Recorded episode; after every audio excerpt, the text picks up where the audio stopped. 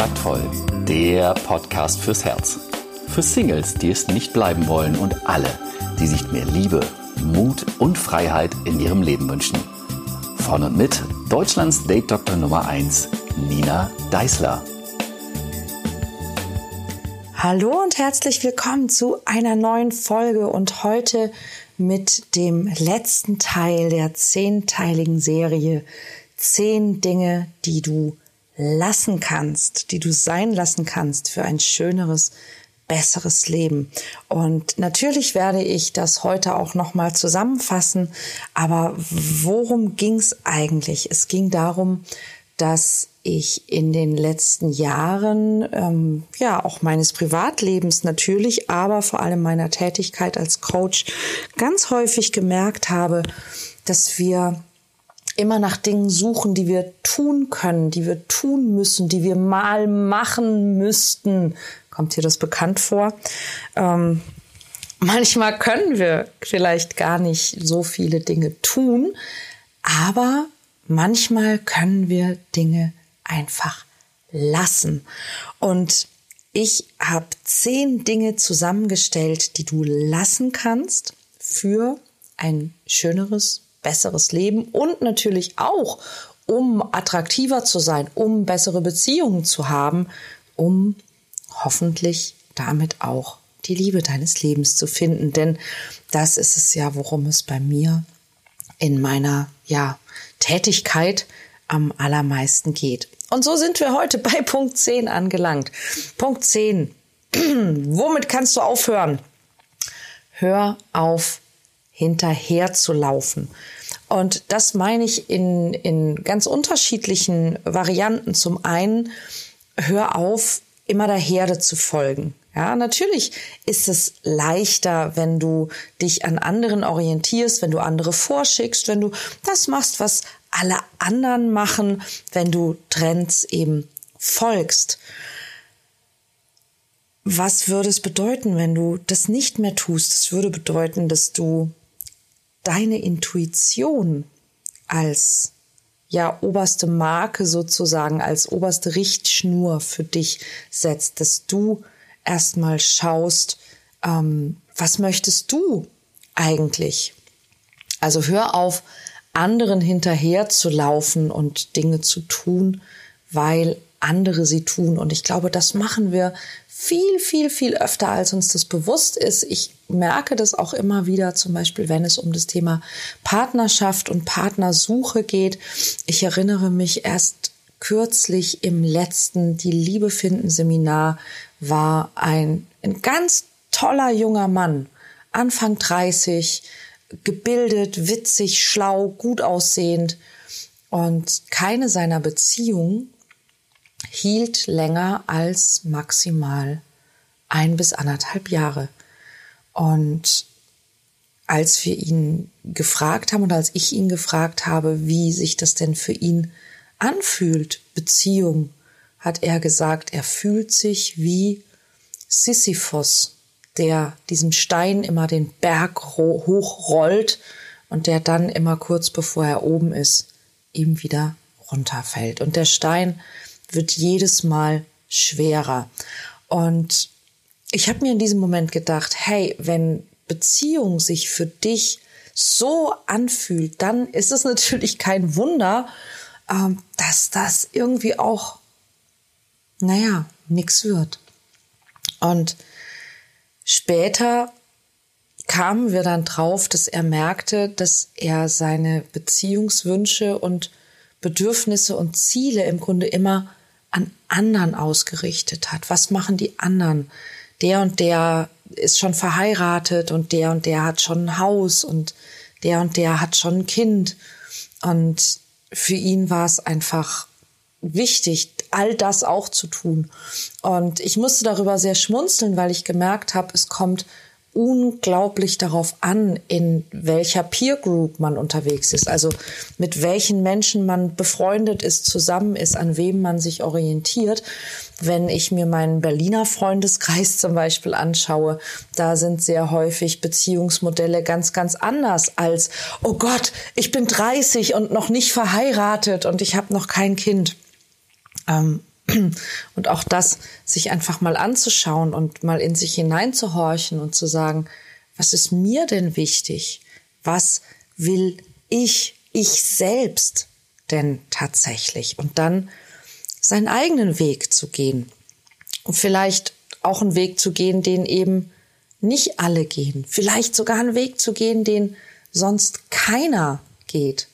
Ich hätte, als ich mich vor, oh mein Gott, 18 Jahren als Coach selbstständig gemacht habe und als Kommunikationstrainerin natürlich unglaublich gut einfach ähm, Vertriebstrainings, ähm, Telefonakquise-Schulungen oder irgendwelche Kommunikationstrainings, Teamtrainings, Führungscoachings anbieten können. Ich wollte aber nicht. Für mich war dieser Bereich des Zwischenmenschlichen und da ganz vor allem dem, dem Zwischengeschlechtlichen, also die Kommunikation zwischen Mann und Frau und auch das, das Verhältnis, das Zusammenfinden, das Zusammenbleiben von Mann und Frau. Das fand ich viel spannender und viel, viel, viel wichtiger. Und das hat mich eine Menge Zeit und Nerven und Schweiß und manchmal auch Tränen gekostet, dabei zu bleiben und das, das einfach zu tun, weil Coaching für Singles, was soll das sein? Wie, wie geht das? Wie macht man das? Bist du Therapeutin? Ähm, und all diese Dinge. Das war gar nicht so leicht. Und ich bin heute so, so froh darum, dass ich das gemacht habe, denn du würdest diesen Podcast nicht hören können, wenn ich nicht diesen ziemlich ungewöhnlichen Weg gegangen wäre. Und wenn ich hinterher gelaufen wäre. Wir können nicht immer wissen, wie die Dinge ausgehen und ob eine Entscheidung, die wir getroffen haben, wirklich gut war. Das wissen wir wahrscheinlich eh erst ganz zum Schluss. Aber es wird Zeit, dass du deine eigenen Entscheidungen triffst und nicht blind dem hinterherläufst, was andere tun und vorschlagen. Was nicht heißt, dass du es nie machen sollst. Manchmal ist das, was andere tun und vorschlagen, eine gute Idee. Ja, aber es geht darum, dass du für dich einfach spürst, es ist auch mein Ding. Denn je mehr du dein Ding machst, umso sicherer wirst du, was dein Ding überhaupt ist. Wenn ich so an mich selber denke, ich weiß, dass mich neulich in meinem Coaching-Programm werde echt jemand gefragt hat, ähm, wie war das für dich, dass du dein Ding so so durchziehen konntest? Und ich sagte, oh, konträr. Ja, ich habe bestimmt auch, ich weiß es nicht, hundertmal gezweifelt, ob mein Ding wirklich das Ding ist und ob ich das wirklich tun soll. Und ich habe mich ganz oft auch ablenken lassen und ich habe auch andere Dinge ausprobiert. Ich habe Marketingberatung für Selbstständige gemacht. Ich habe ähm, Werbeanzeigen konzipiert. Ich habe ein, ähm, ein Musikmagazin moderiert. Ich habe ein Stadtmagazin unterstützt. Ich habe ein Seminarhaus geführt. Ich habe also wirklich immer wieder alle möglichen Sachen auch gemacht und ausprobiert. Und je mehr ich das getan habe, umso sicherer wurde ich darin, was mein Ding ist. Ja, dass mein Ding einfach ist Coaching und Training für Singles, die es nicht bleiben wollen, für Menschen, die die Liebe ihres Lebens finden wollen. Und ich kann das wahrscheinlich gar nicht, weil ich irgendwelche besonderen Talente habe oder weil es mir bestimmt war, sondern ich kann es, weil ich angefangen habe und losgegangen bin, weil ich mich dafür interessiert habe, weil ich mich immer wieder damit beschäftigt habe, weil ich es einfach spannend fand und letztlich, weil ich mich dafür entschieden habe. Ich habe nebenberuflich 1998 damit angefangen, damals Männer zu coachen, wie sie besser wirken beim ersten Date. Und es hat niemand zu der Zeit gemacht. Und es war nicht immer einfach. Aber heute bin ich froh darüber. Und du selber du musst nicht gleich, du musst dich nicht selbstständig machen, du musst nicht was Neues erfinden, aber schau dich ab und zu mal um und frag dich, ob das, was du tust, wirklich dem entspricht, was du willst. Oder ob du jemandem oder etwas hinterherläufst, das vielleicht gar nicht dir selber und deinen Bedürfnissen und deinen Wünschen entsprichst. Willst du wirklich, was du da tust? Oder tust du das nur, weil die anderen das auch so machen? Du kannst mit gutem Beispiel vorangehen, aber dann musst du eben vorangehen. Es würde ja manchmal schon reichen, wenn du zum Beispiel dich traust, einen Vorschlag zu machen. Oder wenn du nicht auf andere wartest, um deine Träume zu verwirklichen, denn es sind deine Träume und es ist deine Lebenszeit und deine Lebenszeit ist endlich. Die Dinge zu tun, die du tun willst. Ganz egal, ob es eine Reise ist, die du machen willst und die du immer vor dir herschiebst, weil du denkst, ach, diese Reise mit einem Partner zu machen, wäre doch viel, viel schöner. Ich fahre nach Australien, wenn ich einen Partner habe, der da mitkommen will. Hey, vielleicht fährst du nach Australien und du lernst dort deinen Traumpartner kennen oder du lernst ihn während der Planung kennen. Ja, oder du lernst jemanden kennen, der auch schon dort war. Solche Dinge. Ja, wenn dich irgendetwas ruft, dann tu es. Tu es, ohne dass du darauf wartest, dass jemand dir die Erlaubnis dafür gibt, dass du das tust. Denn nur du machst die Regeln für dein Leben. Und das Zweite, was du im Hinterherlaufen lassen kannst, ist, lauf niemandem hinterher, damit er dich mag oder damit er dich annimmt oder damit er dich, dich ja mitnimmt. Menschen, denen man nachläuft, die haben leider dummerweise die Tendenz, vor dem wegzulaufen, das einem nachläuft. Lauf niemandem hinterher.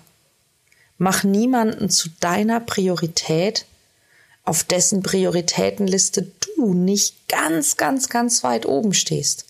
Ja, manchmal gibt es natürlich Dinge, dass, dass Menschen dich nicht, man sollte sowieso immer sich selbst als erste Priorität haben, ja. Und manchmal gibt es auch Umstände, dass man eben auf der Prioritätenliste dann nicht gleich an Platz zwei kommt. Ja, zum Beispiel, wenn man kleine Kinder hat oder wenn jemand in der Familie hilfsbedürftig ist oder krank ist, dann steht dieser Mensch vielleicht möglicherweise weiter oben in der Prioritätenliste als ein potenzieller Partner oder ein sehr, sehr guter Freund oder eine gute Freundin. Aber mach niemanden zu deiner obersten Priorität, bei dem du selber nicht ganz oben in der Priorität bist. Irgendwo habe ich das mal einen Spruch gelesen in Englisch, der sinngemäß bedeutet hat, ähm, beschäftige dich in deiner mentalen Zeit, also beschäftige dich in deinen Gedanken nicht, verschwende keine Zeit in deinen Gedanken mit jemandem, der in der physischen Welt keine Zeit für dich erübrigt. Ja, was, was ich auch ähm, ganz, ganz guten Hinweis nochmal fand, denn ich erinnere mich, dass auch ich, als ich Single war, sehr häufig dann lange über irgendwelche Männer nachgedacht habe und wie das ist und ob und ob nicht und ob der mich mag und wann ich den sehe und und und und und und mich echt stundenlang beschäftigt habe mit jemandem, mit dem über Tage und Wochen es irgendwie nicht möglich war, ein Date zustande zu bringen. Ja, und das ist genau, was damit gemeint ist. Ja, wenn jemand seine physische Zeit nicht für dich einsetzt, dann solltest du deine mentale Zeit nicht mit ihm oder mit ihr verschwenden.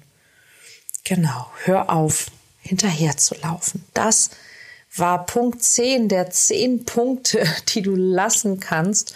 Und ich fasse sie nochmal ganz kurz zusammen. Punkt 1 war, hör auf, ein Opfer zu sein. Und wenn du diese Folge noch nicht gehört hast, dann solltest du sie dir unbedingt anhören. Ähm, Denn möglicherweise hast du nicht das Gefühl, dass du ein Opfer bist, aber möglicherweise irrst du dich. Hör auf, alles machen und jedem helfen zu müssen. Hör auf zu kritisieren, vor allem dich selbst. Hör auf, jemand anderes sein zu wollen. Hör auf, dich klein zu machen. Hör auf, neidisch, missgünstig oder eifersüchtig zu sein. Hör auf, dich zu rechtfertigen. Hör auf zu kontrollieren. Und letzte Woche haben wir gehört, hör auf zu kämpfen. Und auch auf diese Folge habe ich ganz viel tolles Feedback von euch bekommen, für das ich mich ganz, ganz herzlich bedanken möchte. Das sind also die zehn Dinge, mit denen du aufhören kannst. Opfer sein, alles machen, jedem helfen, kritisieren, jemand anders sein wollen, dich klein machen, neidisch, missgünstig oder eifersüchtig zu sein, dich zu rechtfertigen, zu kontrollieren, zu kämpfen und hinterher zu laufen. Eine Menge Dinge, die man lassen kann, die eine Menge Energie freisetzen, um andere viel, viel bessere Dinge haben und tun zu können. Und genau darum ging's. Ähm, mir sei noch der Hinweis gestattet. Nächste Woche gibt es das fast letzte Seminar in diesem Jahr. Es gibt nämlich noch eine kleine Überraschung. Ähm, nächste Woche am 16. und 17. November findet zum letzten Mal das Dating-Erfolgsseminar statt. Und wenn du jemand bist, der zum Beispiel häufig das Problem hat, dass er in der Friendzone landet oder nur ein oder zwei Dates mit jemandem hat und es dann nicht weitergeht. Und vor allen Dingen, wenn du ein Mann bist, denn die Frauenplätze sind inzwischen ausverkauft. Aber wenn du ein Mann bist und vielleicht eines dieser Themen hast, dann solltest du dich unbedingt noch anmelden. Denn genau darum geht es in diesem Seminar, wie du nie mehr in der Friendzone landest, wie du Gespräche mit Frauen so gestaltest, dass Lust auf mehr und vor allen Dingen Lust auf dich entsteht, dass du zweite, dritte, vierte Dates hast, dass du erkennst, wer wirklich zu dir passt und auch vermitteln kannst, dass du ein wirklich guter, attraktiver Partner bist. Genau darum geht's in Dating-Erfolg und genau deshalb möchte ich dich dort gerne sehen. Genau. Und nächste Woche gibt es eine Podcast-Folge mit einer Frage von einer Dame, die mich gefragt hat. Sie ist, ich glaube, über 50 und wo sie denn als Frau in ihrem Alter noch jemanden kennenlernt. Und diese Frage gilt nicht nur für Frauen und nicht nur für Menschen über 50, ganz im Gegenteil.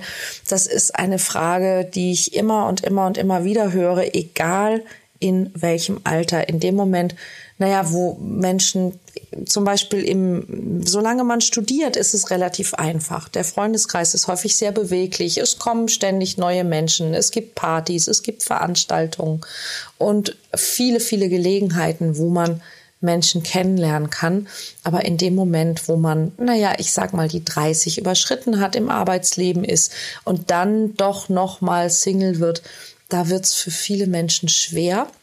Und das hat einen ganz bestimmten Grund, warum das so ist und was da das Problem ist und wie man das löst, das erzähle ich dir nächste Woche. Bis dann, mach's gut.